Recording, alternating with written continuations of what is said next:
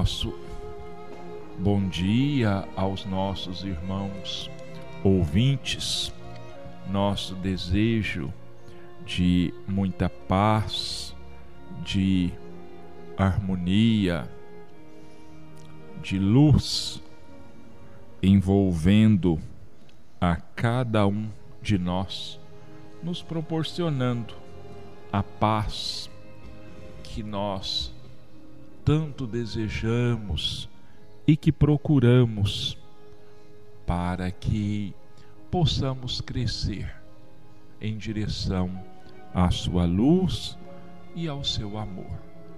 E que assim seja.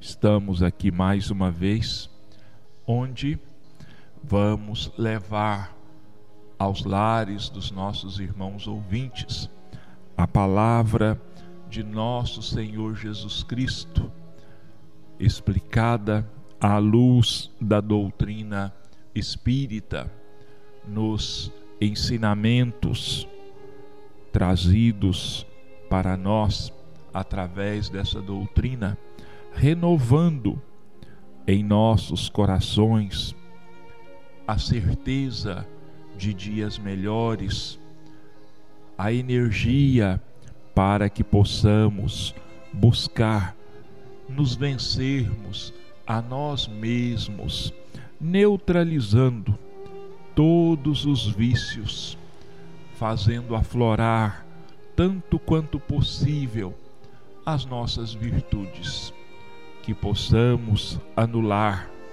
o egoísmo, a vaidade e o orgulho, para que nós nos transformemos ao longo do tempo em legítimos cristãos, seguidores e praticantes dos ensinamentos de nosso Senhor Jesus Cristo.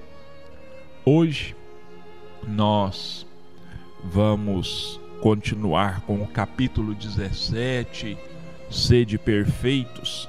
Nós vamos ler um texto, uma mensagem do François Nicolas Madeleine, Cardeal Morlot, Paris, 1863. A virtude. A virtude, no seu grau mais elevado, abrange o conjunto de todas as qualidades essenciais que constituem o homem de bem. Ser bom, caridoso, trabalhador, sóbrio, modesto são as qualidades do homem virtuoso. Infelizmente, são quase sempre acompanhadas de pequenas falhas morais que as deslustram e enfraquecem. Aquele que faz alarde de sua virtude não é virtuoso, pois lhe falta a principal qualidade, a modéstia, e sobra-lhe o vício mais oposto, o orgulho. A virtude realmente digna desse nome não gosta de exibir-se. Temos de adivinhá-la mas ela se esconde na sombra, foge à admiração das multidões. São Vicente de Paulo era virtuoso. O digno cura de Ars era virtuoso. E assim muitos outros, pouco conhecidos do mundo, mas conhecidos de Deus todos esses homens de bem ignoravam que eram virtuosos.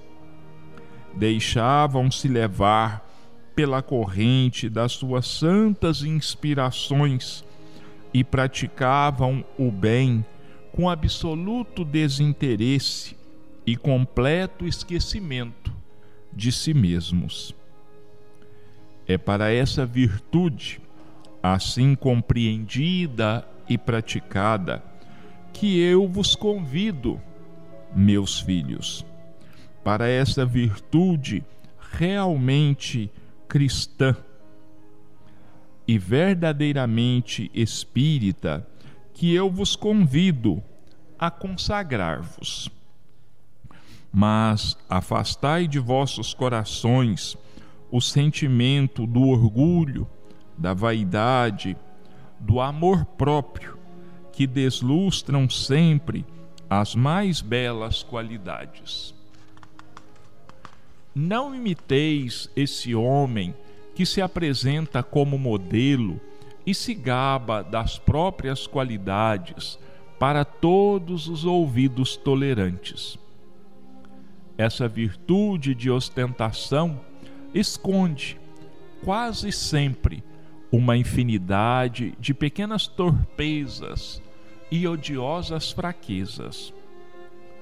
O homem que se exalta a si mesmo, que eleva estátuas à sua própria virtude, em princípio aniquila, por esta única razão, todos os méritos a que efetivamente podia ter. E que direi daquele cujo valor se reduz a parecer o que não é? Compreendo perfeitamente que aquele que faz o bem sente uma satisfação íntima no fundo do coração. Mas desde o momento em que essa satisfação se exterioriza para provocar elogios, degenera em amor próprio. Ó, oh, vós todos, a quem a fé espírita reanimou com seus raios, e que sabeis quanto o homem se encontra longe da perfeição, jamais vos entregueis a essa estultícia. A virtude é uma graça que desejo para todos os espíritas sinceros, mas com esta advertência: mais vale menos virtudes na modéstia do que muitas no orgulho. Foi pelo orgulho que as humanidades se perderam sucessivamente. É pela humildade que elas um dia deverão redimir-se. Quanta sabedoria, quanta beleza nós encontramos ao lermos uma lição como esta, uma mensagem como esta, que nos adverte, que nos orienta, que nos esclarece e que precisamos em todos os momentos buscar, estudar, buscar, praticar e vivenciar toda essa lição, toda essa instrução que a bondade divina faz com que chegue até nós através da palavra, dos ensinos, do escrito pelos nossos irmãos espirituais que participaram e que ainda participam da divulgação da doutrina espírita. Então nós vemos aí o, a leitura de hoje, onde François Nicolas Madeleine, o cardeal Morló, vem nos falar sobre a virtude. E olhando no dicionário, nós encontramos duas definições para o que seja virtude. A primeira delas diz o seguinte: qualidade do que se conforma com o considerado correto e desejável, do ponto de vista moral, da religião, do comportamento social, etc. E tem outra definição: conformidade com o bem, com a excelência moral ou de conduta, dignidade. Então, olha bem, conformidade com o bem, com a excelência moral ou de conduta, dignidade.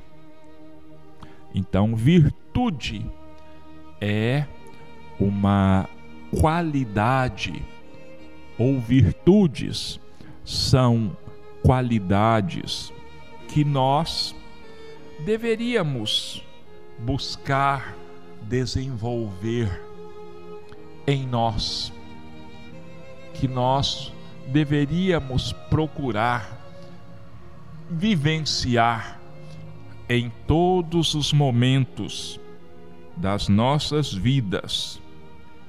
E olha bem, vamos lembrar aqui como o cardeal Morló inicia essa sua mensagem sobre a virtude. A virtude, no seu grau mais elevado, abrange o conjunto de todas as qualidades essenciais que constituem o homem de bem. Qualidades essenciais. O que é uma coisa essencial? É uma coisa necessária, verdadeiramente necessária. Essencial quer dizer também indispensável.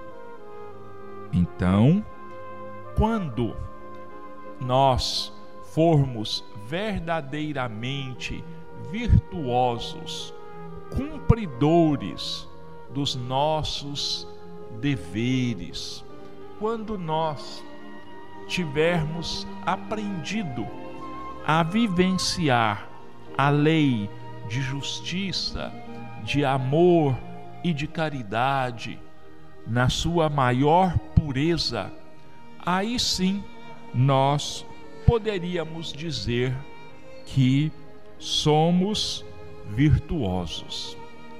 Olha, ele prossegue dizendo: ser bom, caridoso, trabalhador, sóbrio, modesto são as qualidades do homem virtuoso. Bondade, caridade, sobriedade, modéstia. Estas, então, são as virtudes que nós devemos buscar cultivar ou cultivarmos dentro de nós. E como é que nós vamos conseguir o cultivo destas virtudes? Um, um espírito, é, numa mensagem do Evangelho, ele diz assim: todas as virtudes se encontram no Evangelho. Está lá, me parece que no capítulo 1 de O Evangelho segundo o Espiritismo. E quando esse Espírito se refere a Evangelho, ele não restringe esta palavra ao Evangelho segundo o Espiritismo mas é num sentido muito mais amplo. Se refere ao Evangelho, à boa nova a boa notícia, porque evangelho é uma palavra grega que significa boa nova, notícia auspiciosa, alegre. É a esse evangelho que ele se refere.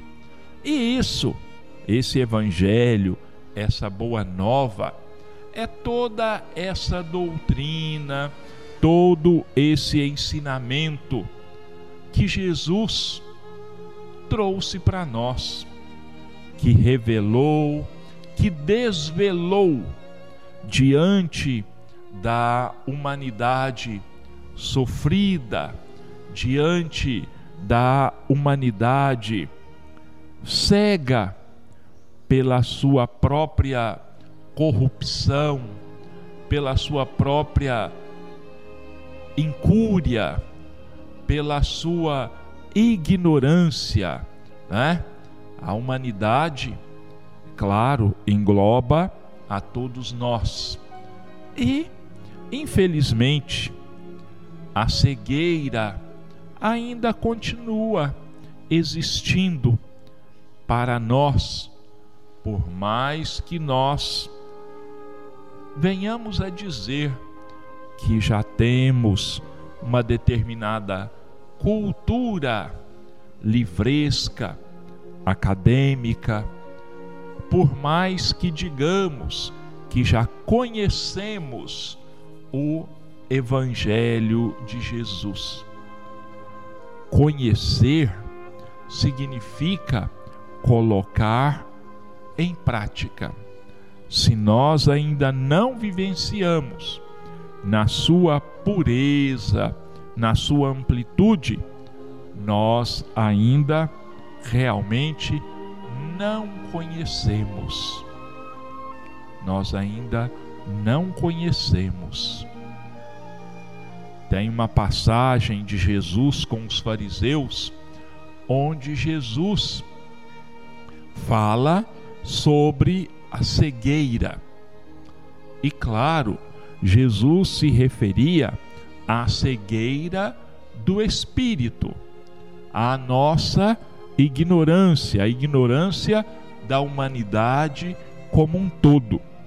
E aqueles fariseus orgulhosos, pensando que decorando as leis de Moisés, decorando os preceitos ensinados pelos profetas, que eles eram justos, que eles eram puros aos olhos de Deus. Então, eles perguntam a Jesus: pelo que você está dizendo, é claro que não foi com essas palavras, pelo que você está dizendo, nós fariseus também somos cegos? Aí Jesus responde para ele, numa para eles, numa resposta que deveria ser um grande alerta para nós. Se fosseis cegos, quer dizer, ignorantes da lei, não teríeis culpa. Mas como agora dizeis que vedes, prevalece a vossa culpa. Ficou claro, nossos irmãos, o que Jesus quis dizer com isso? Ele quer dizer o seguinte: quanto mais nós nos julgamos ou nos julguemos iluminados, os nossos menores erros, por mais insignificantes que possam parecer aos nossos olhos, são grandes faltas, porque nós dizemos que conhecemos a verdade, dizemos que conhecemos a verdade e praticamos o erro. Quando não fazemos ainda uma coisa muito pior, muito pior, que é induzir os outros também ao erro. Isso é ainda pior, porque quando o nosso erro prejudica apenas a nós mesmos, a nossa culpa é menor. Mas se nós induzimos os outros ao erro, aí a nossa culpa é muito grande. Daí a necessidade da observância do Evangelho, daí a necessidade da prática daquilo que nos é passado. Mas, em se vivendo na terra, em se vivendo neste mundo de provas e de expiações, é evidente que a virtude, na sua maior pureza, é uma raridade na face da terra. Poucos são os virtuosos. Porque ele ainda diz aqui que, infelizmente, a virtude ela costuma ser manchada, ela costuma ser acompanhada de pequenas falhas morais que a deslustram e enfraquecem. Então, ainda que nós busquemos cultuar a virtude, é muito difícil, é muito duvidoso que nós a cultivemos na sua pureza. Isso é motivo para desistirmos? Isso é motivo para deixarmos de tentar? Pelo contrário, são motivos que nós temos para buscarmos a verdadeira virtude, anulando em nós então essas pequenas falhas, anulando em nós essas pequenas manchas que muitas vezes o nosso orgulho faz com que nós ignoremos, que nós nos consideremos justos. É? E ele chama a nossa atenção para o seguinte: o verdadeiro virtuoso às vezes nem sabe que é virtuoso, porque ele possui a maior e a mais importante de todas as virtudes, que é a humildade. Então ele nem pensa nisso. Ele sempre se julga pior do que ele realmente é. Porque aquela pessoa que tivesse algumas das virtudes essenciais, bondade, caridade, sobriedade, modéstia, amor ao trabalho, se ele vaidosamente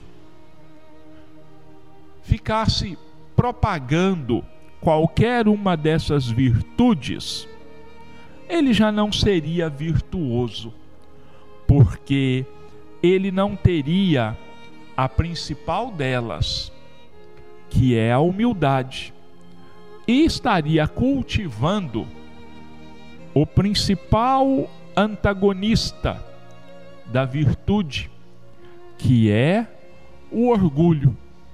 Então, o verdadeiro virtuoso, ele não se dá conta disso, porque ele sabe que ainda não chegou onde ou aonde deveria chegar ao fim da caminhada, onde em se chegando ele teria alcançado a perfeição e aí sim estaria livre de todos os vícios, estaria livre de todas aquelas pequenas manchas, porque não estaria mais sujeito aos erros. E François Nicolas Madeleine, o cardeal Morló, ele nos cita aqui dois espíritos que ele, aos seus olhos, eram né, e são virtuosos. Vicente de Paulo, que todo a grande maioria conhece, porque inclusive foi canonizado pela Igreja Católica, né, como São Vicente de Paulo, viveu no último, na última metade do século XVI e numa primeira metade do século XVII, se eu não me engano. E foi um grande trabalhador do Cristo, um grande exemplo de humildade, um grande exemplo de abnegação, de amor ao trabalho. Então, era e é realmente virtuoso. Vicente de Paulo foi um criador de asilos, foi um fundador de orfanatos, onde procurava proteger e amparar a infância e a velhice, duas fases da vida humana na terra, onde os que estão nesta, nessas duas faixas etárias necessitam de maior amparo, de maiores cuidados, de maior orientação. Vicente de Paulo, ele vivia sempre buscando, através da esmola, conseguir meios de manter esses asilos, de manter esses orfanatos. É, conta, conta-se uma história a respeito de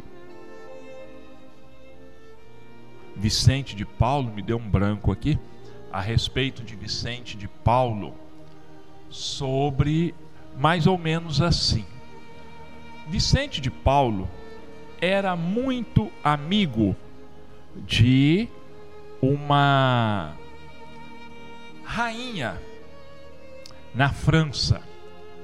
Mas antes de ser rainha de França, ela era rainha de uma região entre a França e a Espanha, conhecida como Navarra.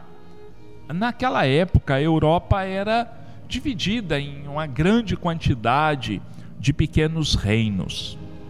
E Margot ou Margarida em português era casada com o rei Henrique de Navarra, que depois se tornou o rei de toda a França e uniu o reino de Navarra com o reino da França e se tornou o rei Henrique IV, que é, deixou o seu nome na história de maneira positiva. Eu estou saindo um pouquinho da história do, do Vicente de Paulo, mas só para ver, para falar, contextualizar um pouquinho o ambiente que o Vicente de Paulo viveu naquela época.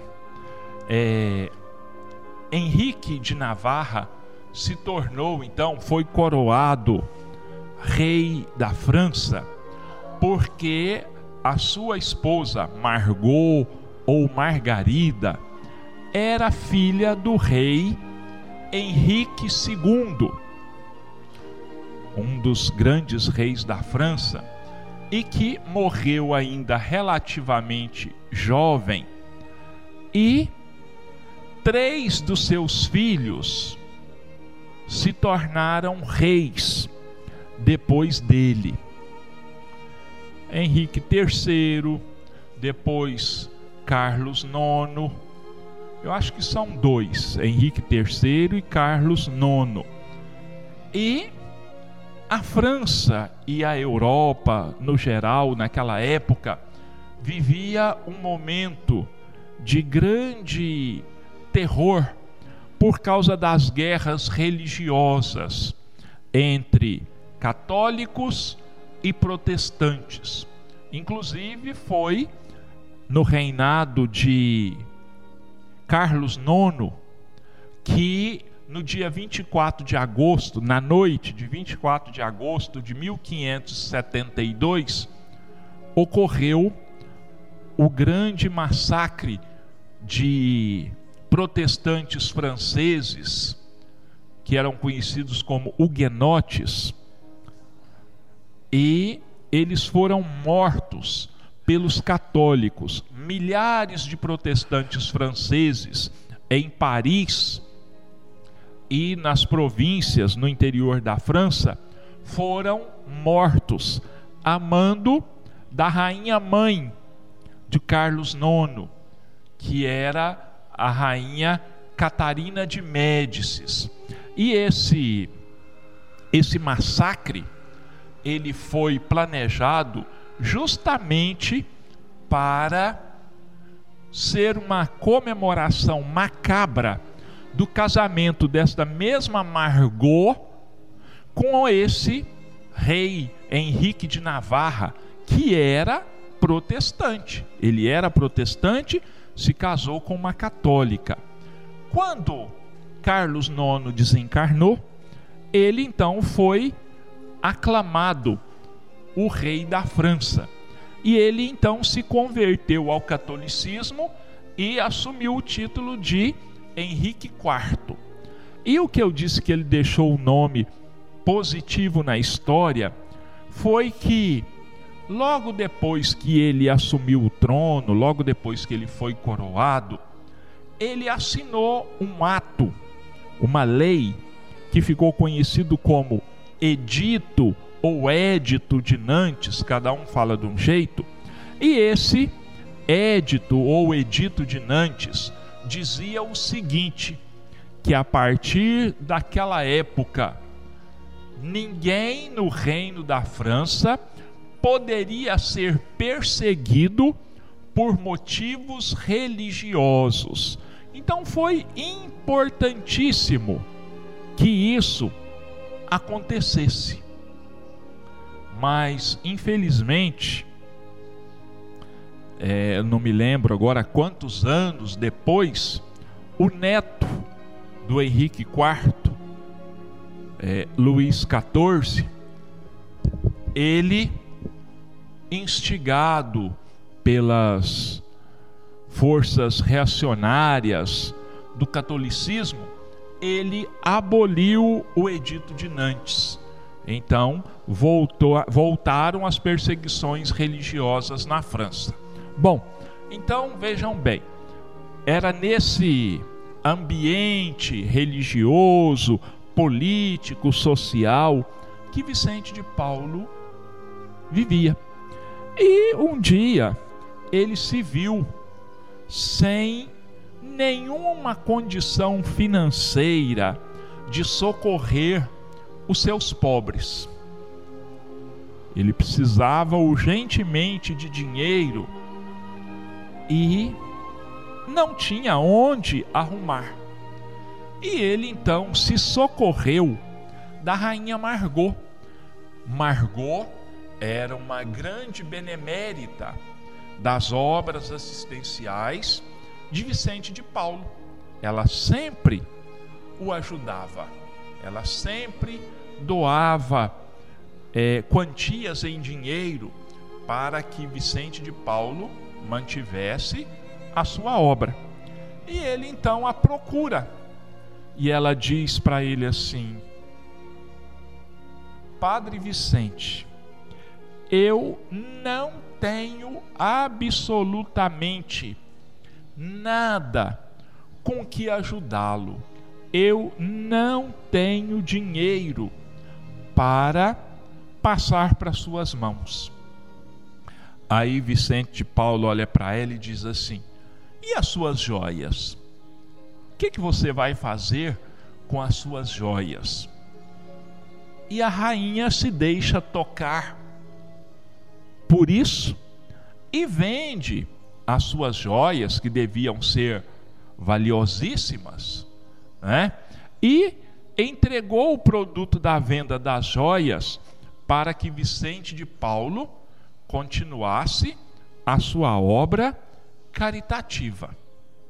O outro que o cardeal Morló nos fala aqui, e ele é menos conhecido da comunidade cristã, ainda que também ele tenha sido é, canonizado pela Igreja Católica, Cura d'Ars, Jean Batista Vianney, parece que era o nome dele, Cura de Ars. Ele é o padre né, de uma pequena comunidade.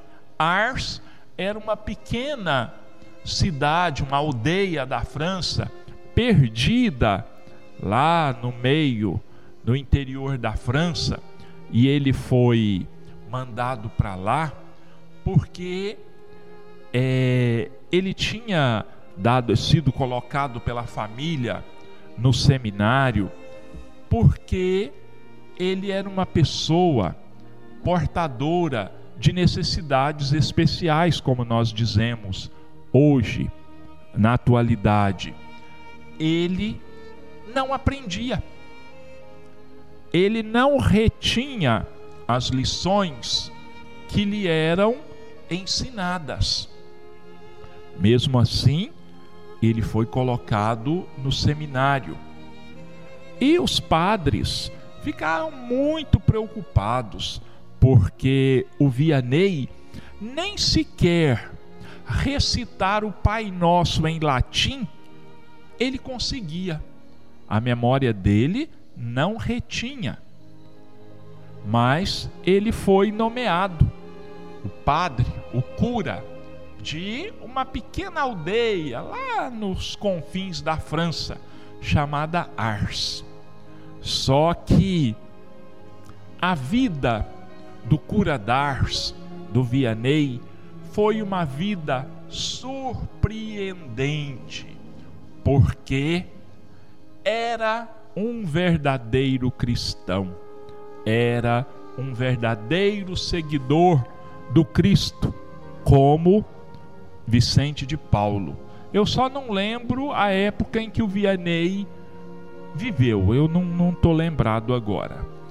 É, e nessa aldeia onde o Curadars vivia, ele, na sua humildade, ele era tão preocupado com a vaidade em não ser vaidoso, que ele vivia em jejum, viveu praticamente a vida inteira em jejum. De acordo com informações, Vianney, o cura d'Ars, se alimentava unicamente de batatas. Era o alimento dele. E ele, para afastar de si o vício da vaidade, né, o, o, o terrível, é, como é que eu vou dizer, a terrível mancha da vaidade, ele se flagelava todos os dias. O que é que é se flagelar? Ele se chicoteava todos os dias até arrancar sangue nas próprias costas. Ele se batia, ele se flagelava. E ele começou a ficar famoso porque era um excelente médium curador. Às vezes alguém pode até estar tá dizendo, mas espera aí, Getúlio, ele não era católico? Era. Mas quem disse que mediunidade é uma coisa exclusiva do espiritismo? Absolutamente. O, a, a mediunidade é uma faculdade universal. Ela não conhece sexo, ela não conhece, ela não depende de sexo, ela não depende de idade, ela não depende de religião, ela não depende de escolaridade, absolutamente. Todos somos médiums. É claro que em alguns essa faculdade ela é mais visível, ela é mais manifesta. Mas todos os seres humanos são médiums, independente das, do seu credo religioso, do seu sexo, da sua idade. Então, Cura Dars era um grande médium de cura. Olha, esse cura Dars não tem nada a ver com a, a cura das doenças. Cura é um outro é o nome para um que se dava a um padre das aldeias, das cidades mais distantes, mais pobres. E entre outras coisas, o Curadars se notabilizou, ele ficou famoso por abrir os olhos dos cegos, devolver a visão aos cegos. Então, Curadars era virtuoso, de acordo com o cardeal Morló. E tantos outros ao longo da história. Mas ele preferiu para que uma grande lista, se esses dois exemplos já nos dão uma ideia do que é verdadeiramente ser virtuoso. Vicente de Paulo e João Batista Vianney, canonizados pela Igreja Católica, tornados santos. Nada a ver uma coisa com a outra. É? Santo é um título que a Igreja Católica dá às, às pessoas, aos espíritos que se notabilizaram pela sua virtude. Em Espiritismo, nós chamamos de espíritos superiores. Nada a estranhar nisso aí. Bom, então vamos continuar aqui. Então, veja bem, voltando ao assunto das virtudes, nós precisamos zelar, nós precisamos observar a nós mesmos para que nós não deixemos que a vaidade suplante as nossas virtudes.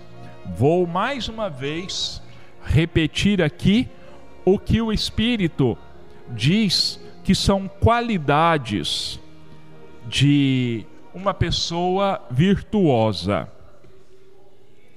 Bondade, olha, ser bom, caridoso, trabalhador, sóbrio, modesto. São as qualidades do homem virtuoso. Vou repetir: bom, caridoso, trabalhador, sóbrio, modesto. Essas são as qualidades do homem virtuoso. Bom, nós vamos agora passar para a segunda parte dos nossos comentários desta manhã de hoje. Livro Encontro Marcado, autoria de Emanuel, psicografia de Francisco Cândido Xavier. Perante ofensas, compreensão e tolerância. Então, Emmanuel vai nos falar aqui da necessidade da compreensão e da tolerância diante das ofensas, perante as ofensas. Quem de nós não sofre ofensas, agressões uma vez ou outra, ou infelizmente ainda o que é pior, quem de nós não ofende, não maltrata os outros com uma certa regularidade? Então vamos ver como agirmos e reagirmos diante das ofensas. Perante ofensas, compreensão e tolerância. Reportando-nos às ofensas que porventura nos conturbem a caminhada, recordemos os tesouros de orientação e discernimento que nos felicitam a alma.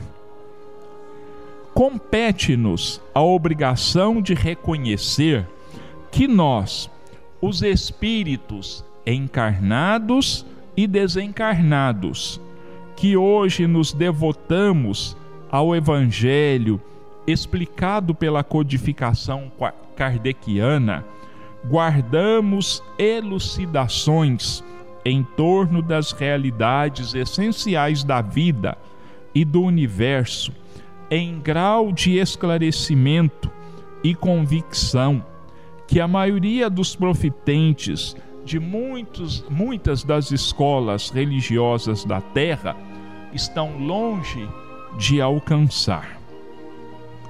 Conhecemos raciocinadamente.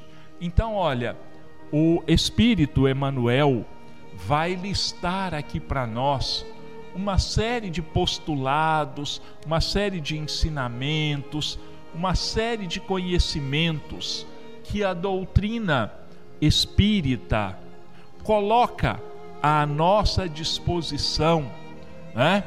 além daquelas que as religiões tradicionais ensinam aos seus profitentes.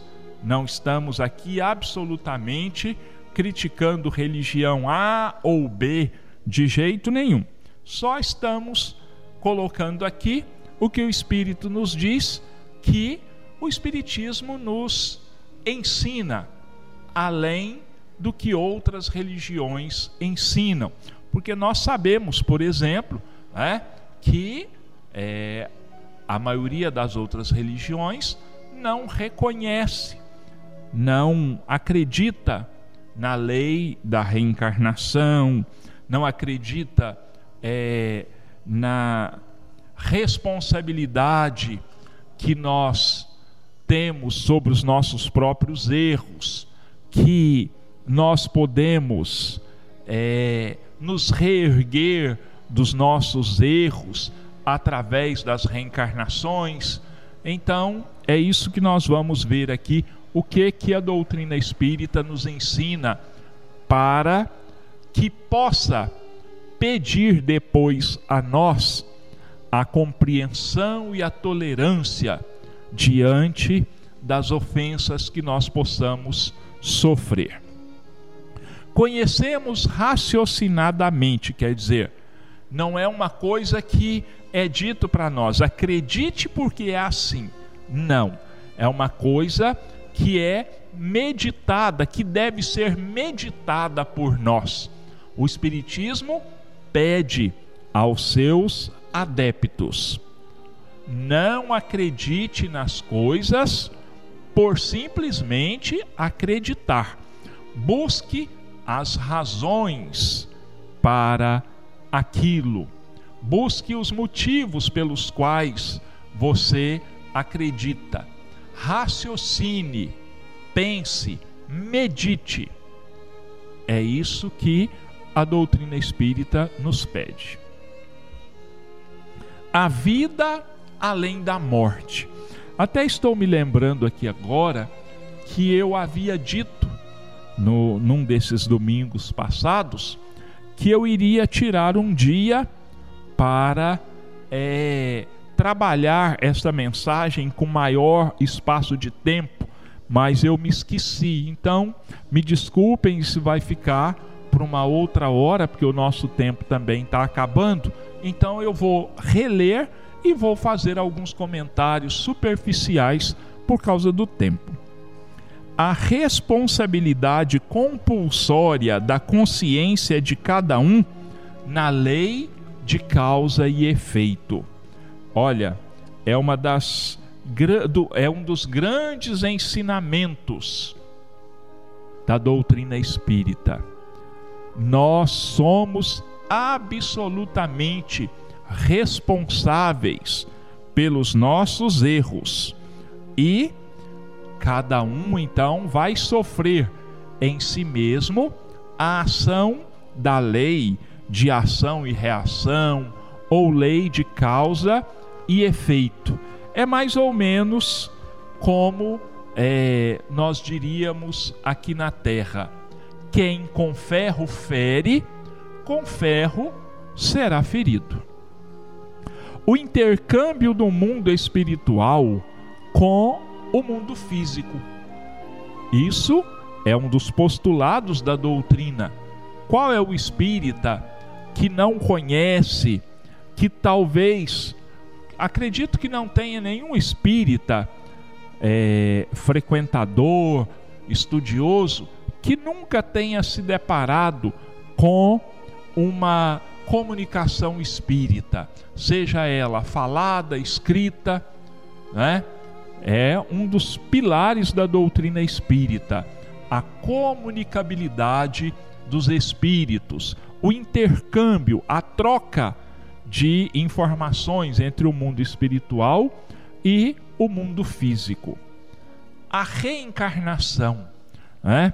essa talvez seja é, o postulado espírita que mais causa estranheza e às vezes até como que eu diria uma má vontade das pessoas em relação ao espiritismo é a realidade da reencarnação que o espiritismo prega, ensina e nós vivenciamos.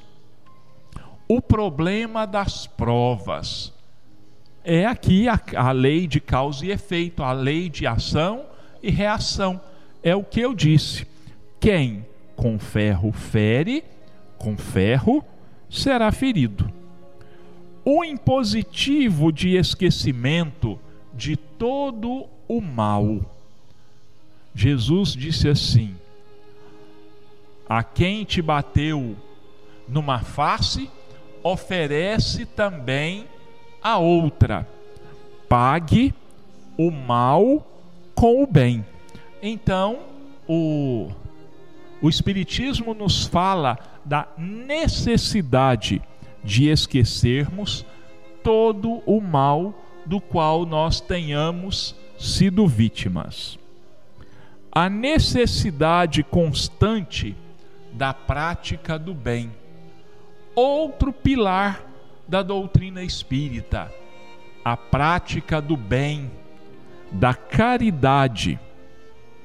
A prática, a caridade nada mais é do que o amor em ação, do que o amor agindo, do que o amor indo ao encontro das necessidades do nosso próximo.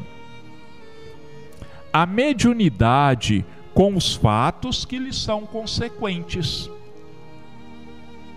Mediunidade, capacidade de entrar ou faculdade de entrar em contato, em comunicação com os espíritos. Isso é mediunidade, a faculdade de entrar em contato com os espíritos. Por isso que a mediunidade é, às vezes não é reconhecida por todas as pessoas, porque a grande maioria de nós associa mediunidade apenas à ação direta dos espíritos, através da fala, através da escrita, mas existem N modalidades de é, mediunidades. O princípio das afinidades com os imperativos da sintonização fluídica. O, o imperativo não, desculpem. O princípio das afinidades com os imperativos da sintonização fluídica. Todo espírita já ouviu falar e já sentiu na pele, e não só os espíritas, os efeitos da lei da assimilação fluídica, aquela sensação boa ou ruim que a gente tem ao se aproximar de uma pessoa, aquela é, como que eu vou dizer, aquela estranheza que se sente quando se aproxima de determinadas pessoas, né? A pessoa diz assim, viu pela primeira vez e diz assim: meu santo não bateu com esse indivíduo, quer dizer, o meu fluido não combinou com o dele. E pelo contrário, existe também aqueles né, que se conhecem e parece que se conheciam há muitos e muitos anos a obsessão visível e a obsessão oculta. É um, um dos grandes problemas com que o Espiritismo tem lidado e ensina as pessoas a lidarem é com a obsessão visível e a obsessão oculta. Meus irmãos, teria aqui ainda vários outros itens para a gente comentar. Mas o nosso tempo acabou, aliás, já está estourando, e vai ficar então a minha promessa de novo para que numa próxima oportunidade que surgir eu possa aqui falar desses, comentar com maior é, espaço de tempo esses princípios da doutrina espírita. Então nós vamos agora agradecer a Deus, agradecermos a Jesus, a espiritualidade amiga, pelas bênçãos distribuídas sobre toda a terra, pela luz que envolve a cada um dos lares da nossa cidade, pela sustentação espiritual dada a cada um de nós, encarnados ou desencarnados. Agradecermos por tudo e por todos. E, mais uma vez, firmarmos o compromisso conosco mesmos, diante do nosso próximo diante da espiritualidade de Jesus e de Deus, de buscarmos a sermos melhores a cada dia, a buscarmos a nossa transformação. Por que não dizer, fazer brotar em nós as virtudes que se encontram ainda adormecidas dentro de nós, devido à nossa cegueira, à nossa ignorância espiritual. Então, que tenhamos todos um domingo cheio de muita paz, de muita harmonia, uma semana de paz, de harmonia, de alegrias, de saúde, de muito trabalho, tanto material quanto espiritual. Que Deus e Jesus nos abençoem hoje, amanhã e sempre, e que assim seja.